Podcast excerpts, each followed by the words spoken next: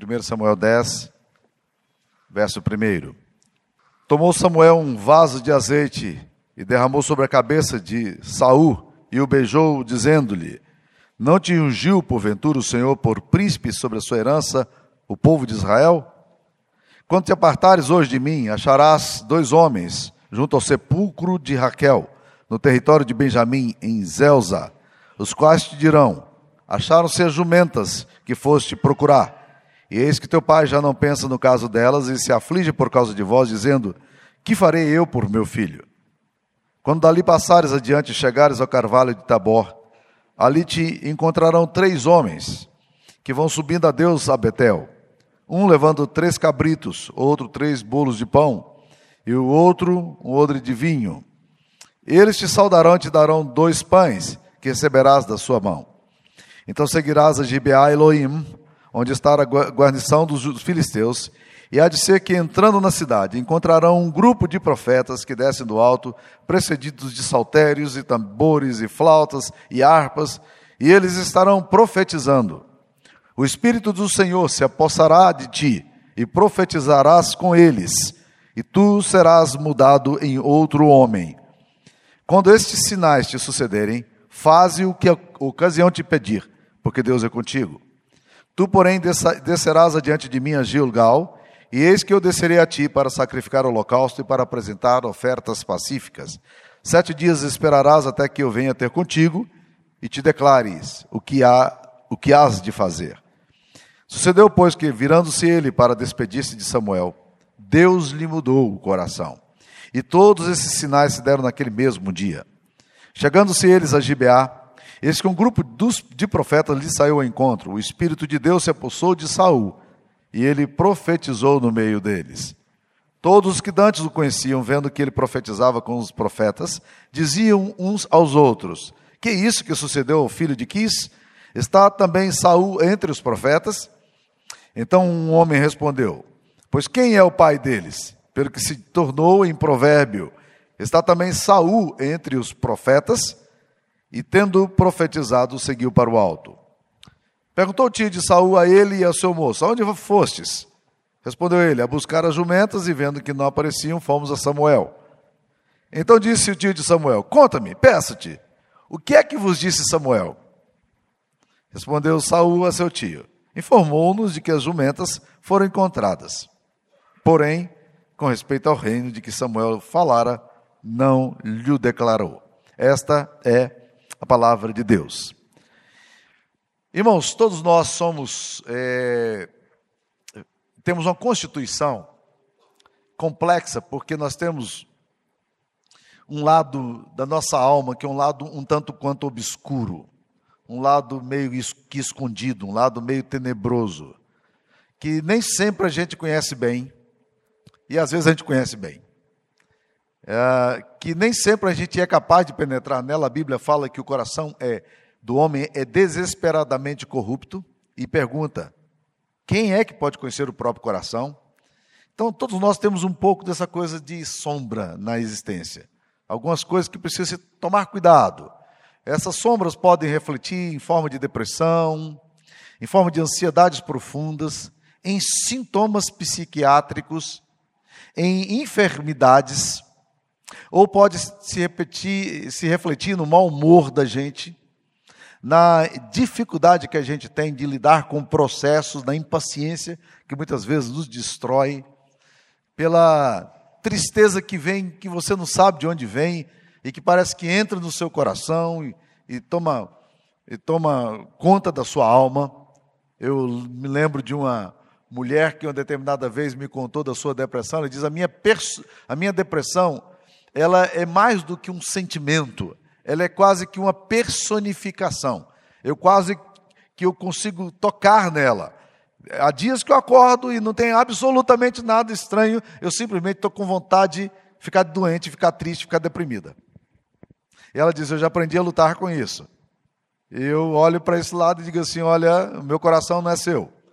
Porque ela diz: É uma entidade que trabalha próximo de mim, me conhece muito bem, conhece a minha psicologia e trabalha muito no meu coração. Bem, obviamente nem todas as depressões são decorrentes disso, mas é bom a gente pensar aí que o nosso coração tem sombras e tem luzes.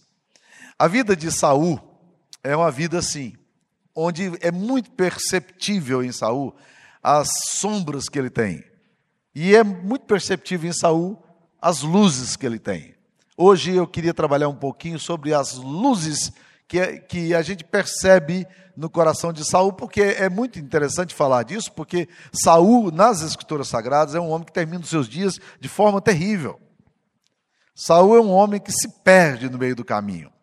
E eu tenho encontrado muita gente com futuro promissor, é, gente com capacidade muito boa, e que no meio do caminho parece que se desencontra. É como um, um, um trem que sai do trilho, e parece que a pessoa se perde na sua história, uma experiência amorosa frustrante, um pecado, uma vergonha, uma, uma coisa que afeta a reputação, ou um fracasso, uma falência. E essas pessoas parece que perdem o rumo da sua história e parece que se esquece de todo o poder e toda a graça que há na cruz de Cristo e a capacidade de Deus de fazer uma história nova na nossa vida. Então há muitas pessoas que se perdem no meio do caminho. Você pode se perder no meio do, do caminho e eventualmente isso vai, pode acontecer com qualquer um de nós. O que nós não podemos fazer, permitir, é que a gente continue perdido. Há sempre um caminho na, na, no Evangelho, há sempre possibilidades do Evangelho. A graça de Deus, ela é maravilhosa, ela pode restaurar qualquer pessoa, em qualquer circunstância. Ela pode mudar a nossa história, pode nos levar para outra direção. Então, se você hoje é uma pessoa que acha que a sua vida se perdeu, que, que alguma coisa descarrilhou aí na sua história, eu queria dizer que há muita esperança para você. Tá? A Bíblia diz que aquele que confessa e deixa os seus pecados alcança misericórdia. A Bíblia diz que Jesus Cristo, Filho de Deus, nos perdoa de todo o pecado. Há uma nova história, uma possibilidade imensa na nossa vida e nós não podemos parar por causa dos obstáculos, até mesmo as tragédias que nós enfrentamos. Saul é um homem singular porque ele se tornou o primeiro rei em Israel. E isso implica em várias coisas. Se você tem um sistema baseado em, em juízes, como até, vi, até então vinha, os, o sistema de juiz era o seguinte: ah, de repente, o povo não tinha orientação, a Bíblia diz que naqueles dias não tinha rei em Israel, cada pessoa fazia o que queria. Então o que acontecia? Deus suscitava um, um juiz. E nós temos o livro de juízes exatamente narrando esses homens que Deus levantava na história para tomar a direção do povo de Israel. E quando ele morria, as coisas voltavam para a mesma estaca zero, não tinha, não tinha um sistema de gerência, não tinha uma monarquia, não tinha leis claras, as leis civis, apesar do Antigo Testamento ter, é, ter leis sobre o assunto, mas faltava uma, alguma coisa que, que fizesse liga, que juntasse Israel. E Deus levanta um homem muito especial, chamado Saul. Ele é especial não só pela beleza dele, mas pelo tamanho dele. Ele era, ele era jogador de basquete. A Bíblia diz que ele, no meio da multidão, ele se destacava de todo mundo. Enquanto todo mundo estava ali com 1,70m, ele estava lá com 1,90m, 2 metros de altura. Era um baita de um homem. Né?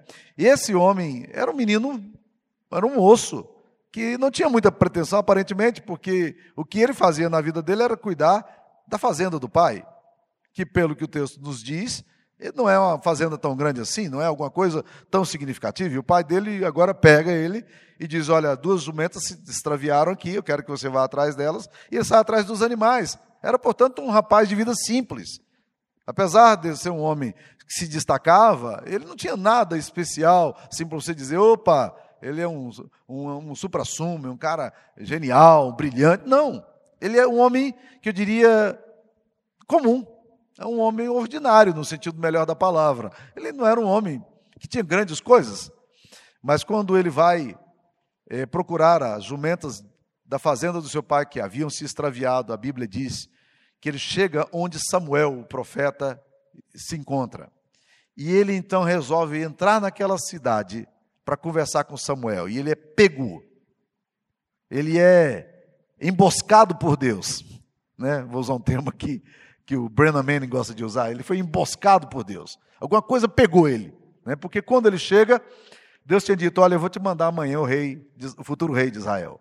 E quando ele chega, a Bíblia diz que ele chega meio desavisado, querendo saber se Samuel poderia orar por ele, ajudá-lo, orientá-lo. E Samuel disse assim: Olha, faz o rapaz passar adiante, o seu rapaz, ele estava com outro com amigo, amigo dele, e eu vou te contar o que é que Deus tem para te dizer. E ele deve ter levado até um choque. De repente ele está diante da figura mais importante de Israel, que era Samuel, e Samuel diz: Eu tenho alguma coisa importante para te dizer, né?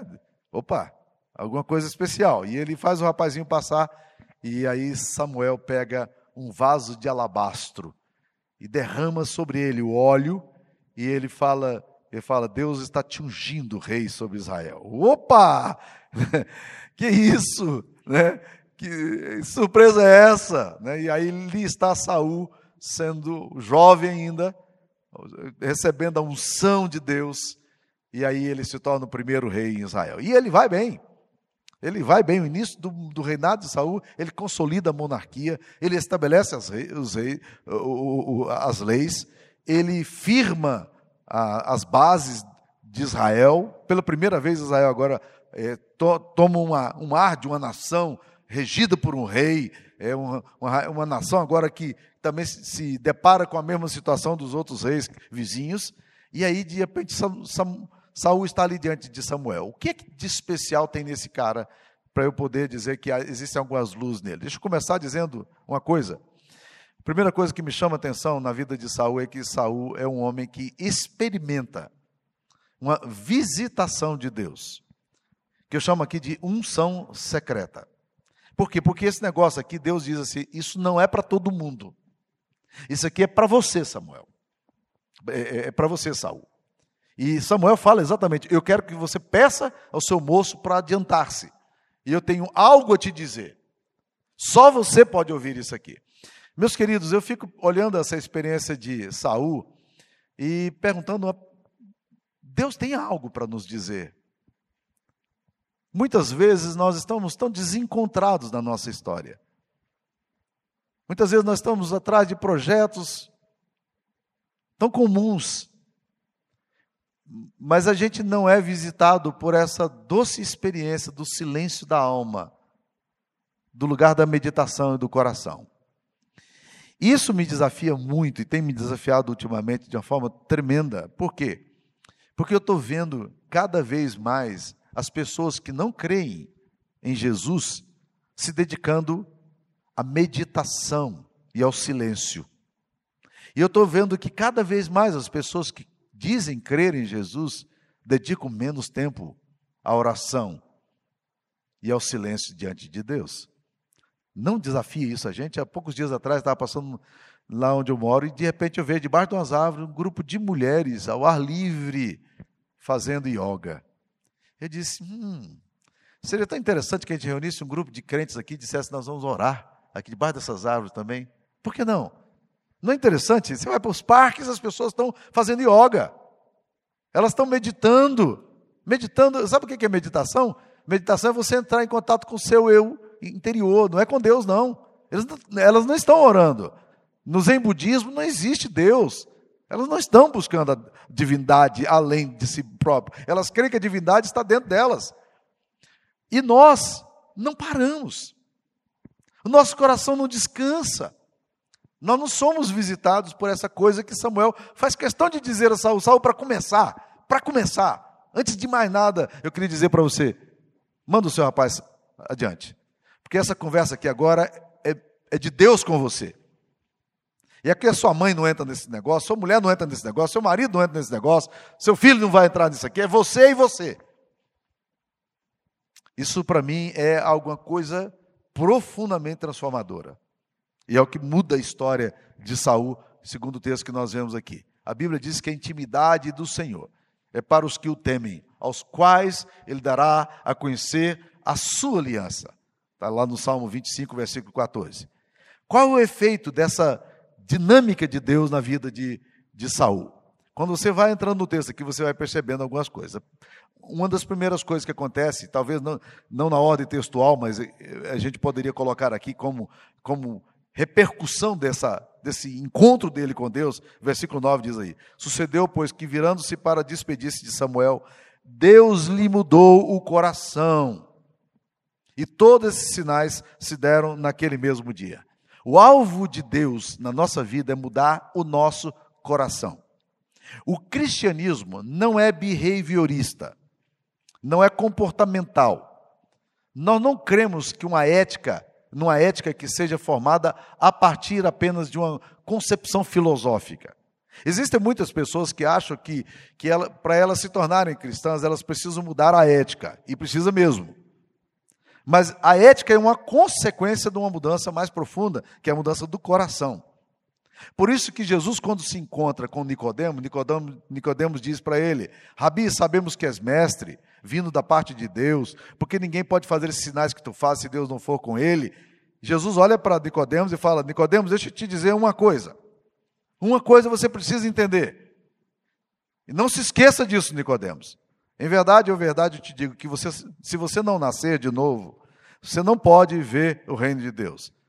Jesus podia ter pego o Antigo Testamento e dito: Nicodemos, você é mestre de Israel, você conhece muito bem a lei do Antigo Testamento. Deixa eu reinterpretar a lei aqui para você, porque você está precisando mudar a sua forma de agir, seu comportamento. Jesus não fala de comportamento, ele fala de DNA, ele fala de gen, é regeneração, né? Se a gente pudesse assim adulterar um pouco a palavra, é uma mudança na natureza nossa.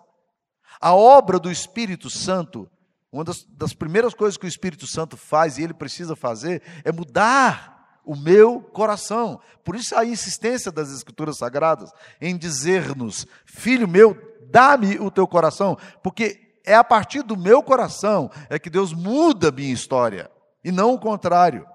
Não é uma questão de comportamental, não é o que você faz, porque você segue agora alguns rituais, você segue alguns princípios e agora você se torna um cristão. Não. Há que acontecer em nós essa conversão do coração, essa mudança da forma de ser. Por isso que o apóstolo Paulo fala: aquele que está em Cristo é nova criatura. Nova criatura. As coisas antigas passaram, tudo se fez novo. Saul experimenta agora o princípio do evangelho no coração dele. O coração dele é mudado no novo coração. Ah, que bênção. Talvez seja isso que a gente precisa ter, né? Um coração novo. A gente quer trabalhar para o reino de Deus, quer fazer as coisas para Deus, mas com o coração velho. Jesus está dizendo, não vai funcionar. Esse coração velho aí é coração de pedra. Ele é teimoso. Ele é coração segundo o homem é segundo a carne, esse negócio não vai funcionar. Eu preciso fazer um, um transplante em você. Eu preciso te dar um novo coração. E o resultado, meus queridos irmãos, desse novo coração acontece aqui no 1 Samuel, eh, capítulo 10, versículo 2. Porque Samuel diz a Saul: Quando te apartares hoje de mim, acharás dois homens junto ao sepulcro de Raquel no território de Benjamim. E eles vão te dizer: Acharam-se as jumentas que foste procurar? E eis que teu pai já não pensa no caso dela e se aflige por causa de vós, dizendo: Que farei eu por meu filho? Ou seja, o que, que Deus mudou aqui agora? Até então, Saul tinha uma obsessão, uma preocupação, uma tarefa. Qual era a tarefa dele? Ele precisava cuidar dos negócios do pai dele. Ele estava ali por causa disso. Ele estava atrás dos animais que tinham sumido da fazenda, tinha sumido da região. E o pai estava preocupado com o prejuízo financeiro que a empresa dele, a fazenda dele, estava tendo se esses animais desaparecessem. E é por essa razão que esse que esse que Saul vai atrás para tentar resolver essa questão. Agora, Saul não está nem aí mais com as jumentas, com os animais que desapareceram. Sabe por quê? Porque agora ele tem novas prioridades. Olha o que, que acontece quando Deus nos visita. Nosso coração é mudado, e nós começamos a ter prioridades novas. Nós começamos a, a, focar em coisas diferentes, em coisas que a gente não pensava que eram importantes para a nossa vida. Aliás, que nós nem considerávamos. A Bíblia diz que o homem natural, ele, ele, ele cuida das coisas naturais e as coisas espirituais lhe parecem loucura.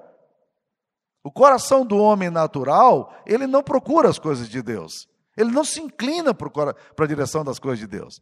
Então, quando o nosso coração é mudado, as nossas atividades, as nossas prioridades, algumas coisas que não estavam na nossa agenda começam a ser mudadas. Nós começamos a incluir coisas e pensar em coisas que até então nós não tínhamos pensado. É o que nós vemos aqui na, na, na vida de Saul. muda a, a, direção, a prioridade, o que ele precisa fazer, e, a, e ele tem agora uma disposição para seguir a Jesus. Uma outra coisa que esse texto me fala, nessas luzes maravilhosas que começam a acontecer no coração dele, é que no capítulo 1, capítulo 10, versículo 6, Samuel diz para ele: O Espírito do Senhor se apossará de ti e profetizarás com eles, e serás mudado em outro homem. Ele diz: Olha, vai acontecer com você uma coisa é, singular. Deus vai visitar você de uma forma singular. E a Bíblia diz que quando ele está caminhando, lembra, Saul era um garotão, jogador de basquetebol. Era um cara maior do que todos os seus colegas. Era um jovem que não estava nem aí para as coisas de Deus, aparentemente. Pelo menos o texto não fala de uma inclinação maravilhosa dele em relação a Deus. E agora, meus queridos irmãos, ele está indo na estrada e ele se depara com um grupo de, de rapazes que vêm louvando a Deus na estrada. Um, um rapaz lá estava com, com violão parecido do Josimar, tocando, e os moços cantando, levantando as mãos, aquele negócio, derramamento da graça de Deus, poder de Deus visitando aqueles moços, e eles, e eles profetizando. E diz a Bíblia que Saul entrou no meio daquele, daquele culto de mocidade. E na hora que ele entra no meio daquele culto de mocidade, alguma coisa acontece com ele. Alguma coisa invade o coração dele. E a coisa, meus queridos, é tão sintomática, é tão, é tão, é tão interessante, é tão surreal, que a Bíblia diz que surgiu um provérbio em Israel. Quando alguma coisa é, acontecia que não era normal, no meio do povo de Israel, eles olhavam para o outro, né? como a gente diz, o, é, cachorro dado, no, é, é, cavalo dado no se olha o dente, né? A gente diz, é um provérbio que a gente usa pro popular, né? Para se referir, olha, o presente de graça você pega, né? Lá agora eles criam um outro provérbio, que era o provérbio que dizia o seguinte: está Saul entre os profetas? Porque era tão diferente aquele negócio de Saul estar no meio de um pessoal que de culto, de igreja, no meio de, de uma escola de profetas, no meio de seminaristas ali. Ele, tá, ele, ele é um homem fora do, do lugar, mas ao mesmo tempo que ele é fora do lugar, ele está dentro. Por quê? Porque a Bíblia diz que ele é visitado por Deus. Eu chamo isso, meus queridos, de experiências sobrenaturais. De coisas que você começa a ter na sua vida, resposta de oração, atenção para as coisas espirituais, percepção de coisas espirituais, capacidade de enxergar coisas que antes nunca passavam pela tua cabeça de criar determinadas suspeitas por processos do seu próprio coração dizer isso não é de Deus. Isso não é não é bom, esse negócio aqui não faz sentido, né? Eu não quero ficar vendo demônio em todo lugar. Eu acho que a Bíblia não nos orienta sobre isso. Mas a gente tem que aprender a criar uma santa suspeição, porque há processos na nossa alma, na nossa família, na nossa história, que a gente tem que parar e dizer: ei, para esse negócio está longe demais. E quando você começa a ter essa percepção, essa visitação de Deus, você começa a ter sensibilidade para o Espírito. E o Espírito começa a orientar você. E é o que eu vejo aqui acontecendo na vida de Saul. Saul, um homem que experimenta aqui alguma, alguma, algumas coisas agora na alma dele, com essa presença divina, esse, esse novo movimento na alma, essa percepção espiritual. É assim que eu vejo gente mudando, donas de casa mudando, empresárias mudando, professores mudando, advogados mudando, alguma coisa acontece na alma e eles dizem: rapaz, alguma coisa nova está acontecendo na minha vida. É um rastro espiritual, uma manifestação de Deus. Eu me lembro um dia, é, lá ainda em Brasília, jovem pastor, e eu estava, eu estava no, é, no meu escritório, saí, escritório pastoral, e havia um rapaz esperando, esperando o reverendo Adail Sandoval para conversar com ele. Esse rapaz tinha acabado de converter-se, ele tinha acabado de, de entregar sua vida a Jesus. E eu comecei a conversar com ele, era um cara muito interessante, bem mais maduro do que eu, né? era um empresário, um homem é, que tinha um alto cargo numa empresa, numa empresa privada lá em, lá em Brasília, e eu comecei a conversar com ele, foi falando dele, da vida dele e tal, não sei o quê, e eu fazendo perguntas, interessado na biografia dele, no que estava acontecendo, né? Fazendo algumas perguntas, de repente ele virou e falou para mim: Pastor, você é pastor, né? Eu falei: Sou. É um pastor novo, né? Eu falei: Sou, né? E ele disse assim: Fale para mim das coisas de Deus. Fale mais de Deus, eu quero ouvir mais de Deus. Eu fiquei assim, dizendo: Um homem que está com a cabeça no mundo empresarial, mas que de repente começa a dizer: Eu quero ouvir mais das coisas de Deus. Me interessa por essas coisas de Deus. Eu tenho um, um programa aqui na igreja que todo ano eu chamo alguns homens para a gente sentar, para a gente poder conversar, para a gente poder orar, para a gente caminhar um pouquinho num semestre aqui. Né? Nós estamos agora com um grupo de 13 homens caminhando juntos aí. E é interessante porque o que, que acontece quando uma pessoa tem uma experiência com Jesus? Eu chamo essas pessoas dizendo assim: olha, eu queria que você viesse para ficar perto de mim, para a gente poder caminhar, para a gente poder orar junto, para a gente poder. Todos eles dizem, pastor, que coisa boa. Nós vamos poder sentar para poder estudar a Bíblia, para poder crescer na fé, para poder servir melhor. É essa coisa da visitação de Deus que faz a gente, o coração da gente se inclinar e querer as realidades espirituais que até então provavelmente passavam despercebidas na nossa vida. Mas vamos mais uma coisa que a gente percebe aqui na vida também de, de Saul. E isso me chama muita atenção, porque logo em seguida Saul é escolhido rei, ele é ele é pego no capítulo 10, versículo 17, que ele não continuou. Samuel convoca o povo em Mispa, e ali vem à tona quem é o rei. Samuel diz: Olha, Deus ungiu um rei, ele está aqui no nosso meio, e procura o rei, e o rei desapareceu, e encontra ele no monte de feno. Era Sa Saul, aquele baita de um homem, agora no monte de feno, e quando ele vem ali, aqueles que conhecem Saul olham para Saul e falam: rapaz, a biografia desse cara não é biografia de rei. Ele não vai dar conta desse, dessa tarefa. Eu acho que Deus deve ter se equivocado. Samuel se equivocou. Ele não pode ser rei. Como assim? Até então é um garotão e agora de repente está nessa posição. Deus vai fazer desse homem um rei? E a Bíblia diz que houve muito, muita fofoca, muita maledicência ali. No capítulo 10, versículo 26, né? A Bíblia diz: Saúl se foi para sua casa, Gibeá, e foi com ele uma tropa de homens cujo coração Deus tocara, mas o versículo 27 fala: Mas os filhos de Belial, essa expressão filhos de Belial acontece algumas vezes no Antigo Testamento, principalmente na época dos reis, que é a ideia de os filhos do, do maligno. Eles disseram: Como poderá este homem salvar-nos? E o desprezaram e não lhe trouxeram presentes. E Saul ficou muito macho com esses homens. Ele ficou muito vingativo. Ele resolveu matar esses homens. Não é isso que o texto da Bíblia diz? Não. Ele ouve esse negócio e a Bíblia diz: Porém, Saul se fez de surdo. Gente, para viver, você precisa de vez em quando se fazer de, de surdo. Algumas pessoas falam assim: é melhor ouvir essas coisas do que ser surdo. Já ouviram esse ditado? Eu estou numa fase que estou dizendo o contrário. É, é melhor ser surdo do que ouvir essas coisas. Porque é tanta bobagem que se fala. Saul ouve as críticas. E como é que ele reage às críticas que ele recebe? Ele se faz de surdo. Se você começar a dar atenção às críticas que você ouve, você provavelmente vai paralisar.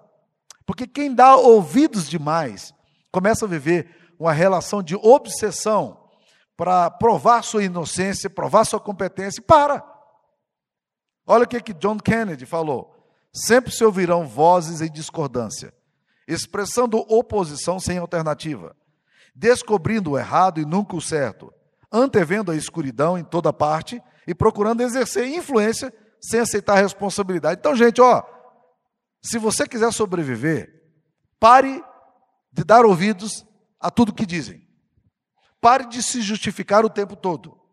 Não tente fazer isso. Quem conhece você sabe quem você é. E quem não te conhece não sabe quem você é. Então tá bom, tá, fica do mesmo jeito. O que que Saul faz? Um grupo de homens segue o segue. Mas um grupo de homens diz: acaso ele poderá salvar? E o desprezaram. Mas Saul se faz disso. Essa é uma habilidade maravilhosa para a vida.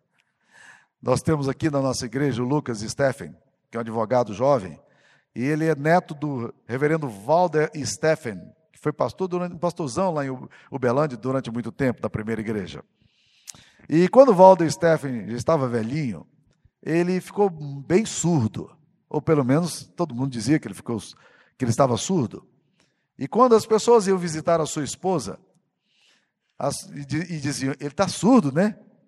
Ela virava e dizia assim: Valder só ouve o que ele quer. Valder só ouve o que ele quer. Eu acho que a gente tem que começar a fazer isso na nossa vida também. Eu acho fantástica essa atitude de, de, de Saul. Saul despreza os comentários infelizes e ele passa a ouvir aquilo que era interessante. Mas uma coisa que me chama a atenção é que na liderança dele, está no capítulo 11 aí, ele vai ter a primeira embate dele, agora para valer. Porque os amonitas, é, um tal de Naás, sobe e, e sitia uma cidade que ficava para o sul, chamada Jabes de Gileade. Era uma cidade fronteiriça. Era uma cidade que normalmente numa batalha ela era pega porque era a primeira cidade de Israel. E eles sitiam a Naás e os homens de Naás, de, sitiam, Jabes de Gileade, e os homens dali viram para o rei Naás, Amonita, e fala: Deixa a gente falar com o nosso rei, olha aí, né? com Saul antes. Ele disse: Você pode chamar quem quiser. Eles sabiam que Israel estava profundamente desestruturada. Mas o que acontece? Saul pega as juntas de boi dele, corta as juntas de boi, manda um pedaço para cada tribo de Israel e diz assim: Assim se fará a tribo que não vier com a gente. Era um lance de grande risco, ele não tinha liderança estabelecida. A coisa para ele era um, era um perigo tremendo. E se os caras dissessem: Não, nós não vamos, não. Você nem, nem assumiu o reinado direito, você nem, nem palácio tem. Você não tem monarquia estabelecida. Você acabou de ser, ser ungido aí, mas e daí? Mas é interessante, porque esse lance aqui determina, naquele dia, a liderança dele. Eu chamo isso de ousadia. Às vezes na vida, meus queridos irmãos, para a gente obter vitória, a gente precisa de ousadia. E, e, essa ousadia ela é complicada porque toda ousadia implica em altos riscos. É o caso aqui que acontece. Alguns anos atrás, alguns irmãos aqui estiveram comigo, naquela época eu não os conhecia, mas a gente estava no congresso da CEPAL, sei porque alguns aqui sempre participaram desse, desses congressos para pastores e líderes chamados CEPAL, e veio dos Estados Unidos, de Palo Alto, da Califórnia, um grande pregador chamado Ray Steadman. E Ray Steadman compartilhou uma experiência que eu nunca esqueci. Havia na igreja dele, ali na Califórnia, um homem que era um engenheiro de ponta. Era daquele tipo de nerd, pesquisador. E a IBM colocou, naquela época, 7 milhões de dólares no projeto dele para ele poder é, fazer as pesquisas. Ele estava com, com um startup muito interessante, com um projeto muito interessante, e quando ele colocou aquele negócio ali, é, os caras ficaram loucos, disseram: ótimo, beleza, é isso que ele está querendo mesmo. Vai, você vai desenvolver esse projeto. E ele começou a trabalhar. Só que no meio da pesquisa dele, ele descobriu que aquele projeto dele era inexequível. Ele não seria aplicado. E aquele cara ficou muito frustrado pelas pesquisas dele não terem dado certo. E ele então agora tem que chegar para o chefe dele, que botou muito dinheiro no projeto, no laboratório, nos associados dele, para dizer: olha, o projeto que você me deu foi um fracasso. E disse que quando ele falou para o diretor da, dele, o, o, seu, o meu projeto que eu estava desenvolvendo foi um fracasso, e eu quero pedir afastamento da empresa, porque eu estou envergonhado com o que eu fiz com a empresa, fiz a empresa gastar 7 milhões de dólares. Sabe o que, que o diretor dele falou? Você hoje me custa me vale, é, é, acabou de gastar 7 milhões de, dólares, portanto, você é muito mais valioso. Eu não vou perder você. Você deve continuar em outras pesquisas. Às vezes, meus queridos irmãos, nem tudo que a gente pensa em fazer vai dar certo. Mas o que eu percebo aqui na atitude de, de, de Samuel, é, de Saul, é exatamente essa atitude dele de dizer: Eu vou fazer isso aqui. Era o caminho que tinha. Às vezes a gente não faz as coisas que Deus está colocando diante de nós porque a gente está com muito medo, a gente está inseguro demais.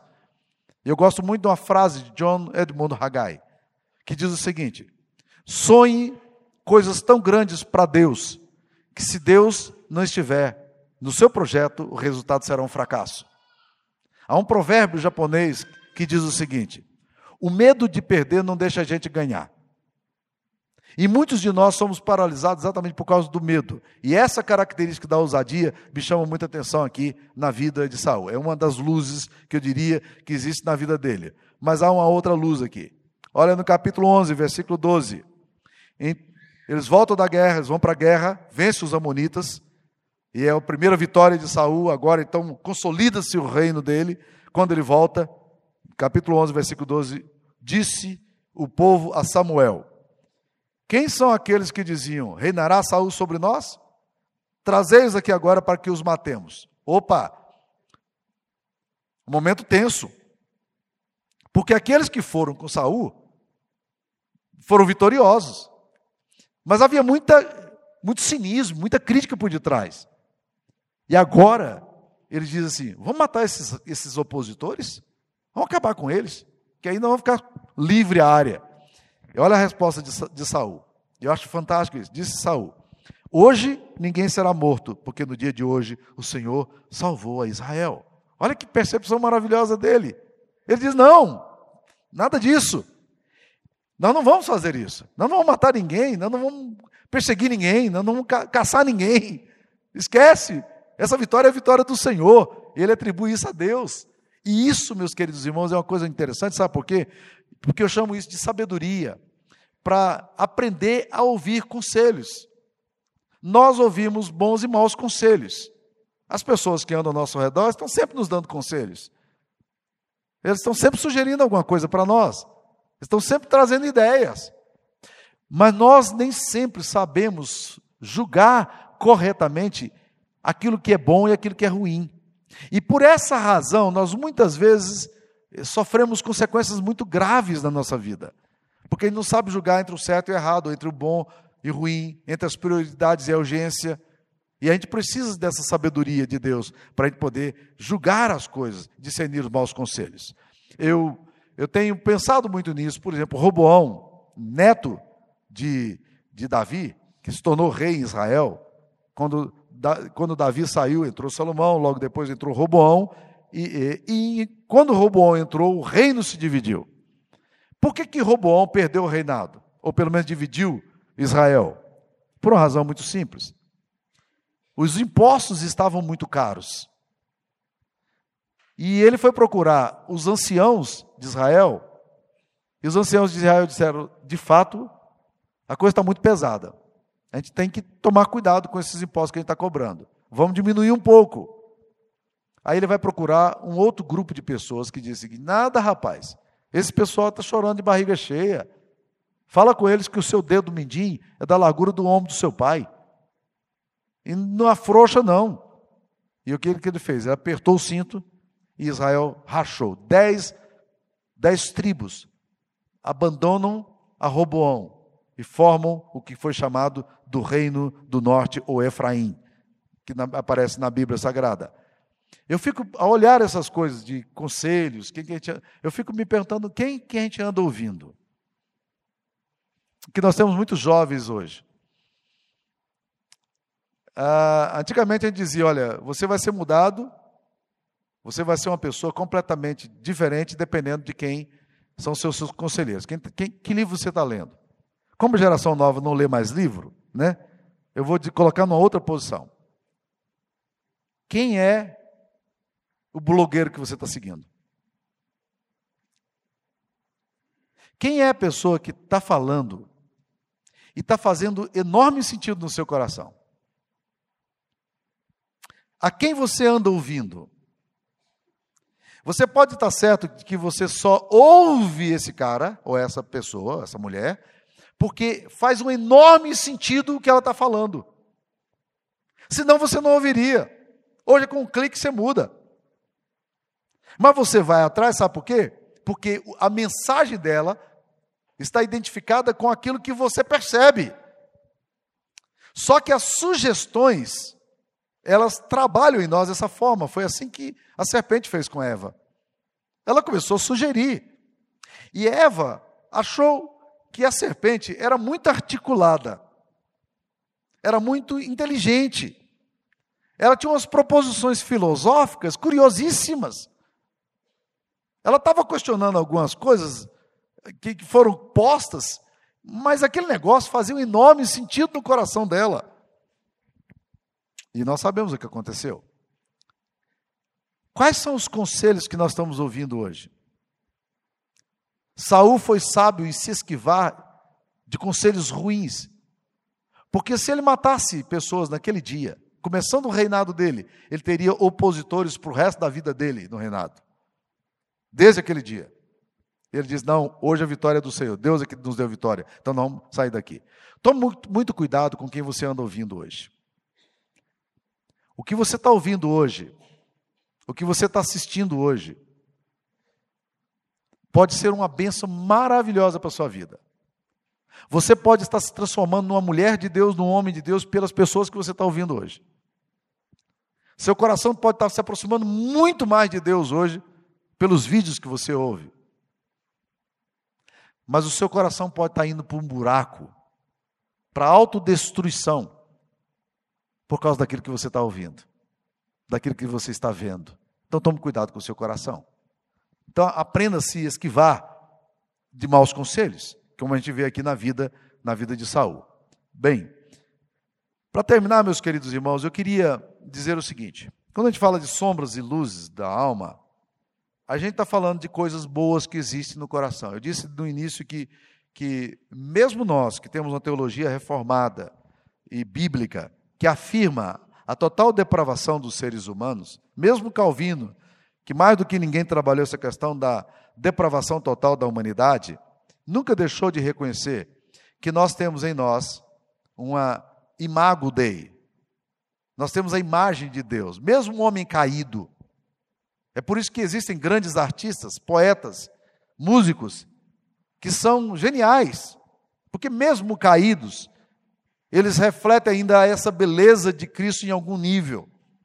Lutero chegou a fazer certo comentário: Lutero era músico, grande pianista, compositor, e um dia, ele vendo grandes compositores que não amavam a Deus como ele amava, não serviam a Deus como ele servia, ele perguntou, ele fez um comentário meio ácido com um colega dele, dizendo: por que, que o diabo tem que ter todos os bons tons? Né? A verdade é o seguinte: mesmo o homem em trevas, ele pode ter alguns rasgos de luz, de compreensões, de arte, de filosofia, de literatura, de musicalidade, de genialidade. Agora, a Bíblia fala de umas trevas que essa o homem sem Deus não tem, não tem capaz de rompê-las. São as trevas da alma as trevas do coração. E é por isso que Jesus foi tão enfático ao falar do seu ministério. Ele diz o seguinte: Eu sou a luz do mundo. Aquele que me cega, me segue, não andará em trevas. Eu sou a luz do mundo. O que, que Jesus Cristo está falando? Olha, para você sair das trevas da sua alma, você precisa da, da minha clareza. Você precisa da graça do Evangelho. Alguma coisa tem que acontecer em você para que você saia da obscuridade e venha para a luminosidade que só pode ser encontrada em Deus. E Jesus, ao conversar com Nicodemos, ele falou a Nicodemos: Nicodemos, quando eu falo das coisas terrenas, você não entende. O que, que vai acontecer se eu falar das coisas espirituais para você? Jesus está percebendo que Nicodemos, mesmo sendo rabino, mesmo sendo mestre em Israel, ele não estava apreendendo as coisas espirituais. Isso pode acontecer, meus queridos irmãos, com todos nós. O salmista Davi, no Salmo 19, ele fala assim: Quem há que possa discernir as próprias faltas? E ele ora dizendo: Absolve-me das que me são ocultas. Nós precisamos nos aproximar da luz. Nós precisamos nos aproximar de Cristo. Nós precisamos nos voltar para Jesus. E uma boa oração que nós podemos e devemos fazer constantemente ao Senhor, ao Senhor é dizer: Senhor, ilumina aquelas áreas do meu coração em que eu não sou capaz de chegar. Essas áreas do meu coração sombrias que podem me destruir. Senhor, há alguma coisa no meu coração que está me distanciando do Senhor imperceptivelmente eu estou me, me afastando do Senhor? Há alguma coisa na minha alma, no meu coração, que está me levando para longe do Senhor? Senhor, ilumina o meu coração. Traz luz para a minha alma. Eu preciso ver as coisas com os teus olhos. Jesus foi tão claro nisso. Ele foi tão claro que dizer: Eu sou a luz do mundo. Aquele que me segue não andará em trevas. Ele é a luz do mundo. para a gente poder ver bem as coisas, julgar bem as coisas, ter sabedoria para se esquivar de maus conselhos, de tomar decisões equivocadas. Nós precisamos da luz de Cristo. Nosso coração é tolo. Nossas emoções nos traem. Nós temos tanta capacidade para nos afastar das coisas de Deus. Nós somos tão ingênuos, às vezes, em coisas espirituais.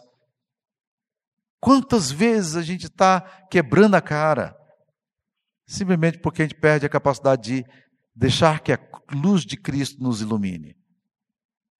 Quando Jesus diz, Eu sou a luz do mundo, aquele que me segue não andará em trevas, ele está dizendo mais ou menos assim: Olha, não tente andar sozinho, não. Ande comigo. Eu posso mostrar para você o caminho. Eu posso tornar claro as suas decisões. Eu posso te orientar. Ele é o nosso bom pastor. Ele vai estar nos orientando. Ele vai nos cuidar de nós. Ele vai nos levar a passos verdejantes. Ele tem a melhor das intenções para nós. O seu desejo é um desejo profundo pela nossa vida. Então, meus queridos, quando eu vejo tudo isso aqui, eu quero colocar na perspectiva do Evangelho e dizer: olha o que aconteceu com o coração de Saul. Saul é um homem que tem tantas luzes, mas a história dele se perdeu profundamente porque ele se afastou da verdadeira luz. Você pode ter tanta luz, você pode ser uma pessoa brilhante, genial, inteligente, amada, socialmente aceita, boa reputação. Isso não vale nada se você não tiver a luz de Cristo. Porque as suas trevas podem obscurecer tanto o seu coração que você perde completamente a perspectiva maravilhosa daquilo que pode renovar você. Então, talvez a oração nossa aqui nessa noite e essa semana deveria ser: Senhor, joga luz na minha escuridão, ilumina as trevas do meu coração, visita o meu coração, me ajude a ver aquilo que eu não estou conseguindo ver, me dê sensibilidade ao Senhor. Eu preciso de Ti. Vamos curvar nossas cabeças e vamos orar? Você gostaria de pedir para essa luz bendita nortear o seu coração? Que tal se você ajustasse a sua alma agora na perspectiva do Evangelho? Na perspectiva do que Cristo tem para você? Traz a sua confusão, seus medos, a sua insegurança, a sua desorientação. Deixa tudo isso aos pés de Cristo. Deixa Ele ser Deus na sua vida.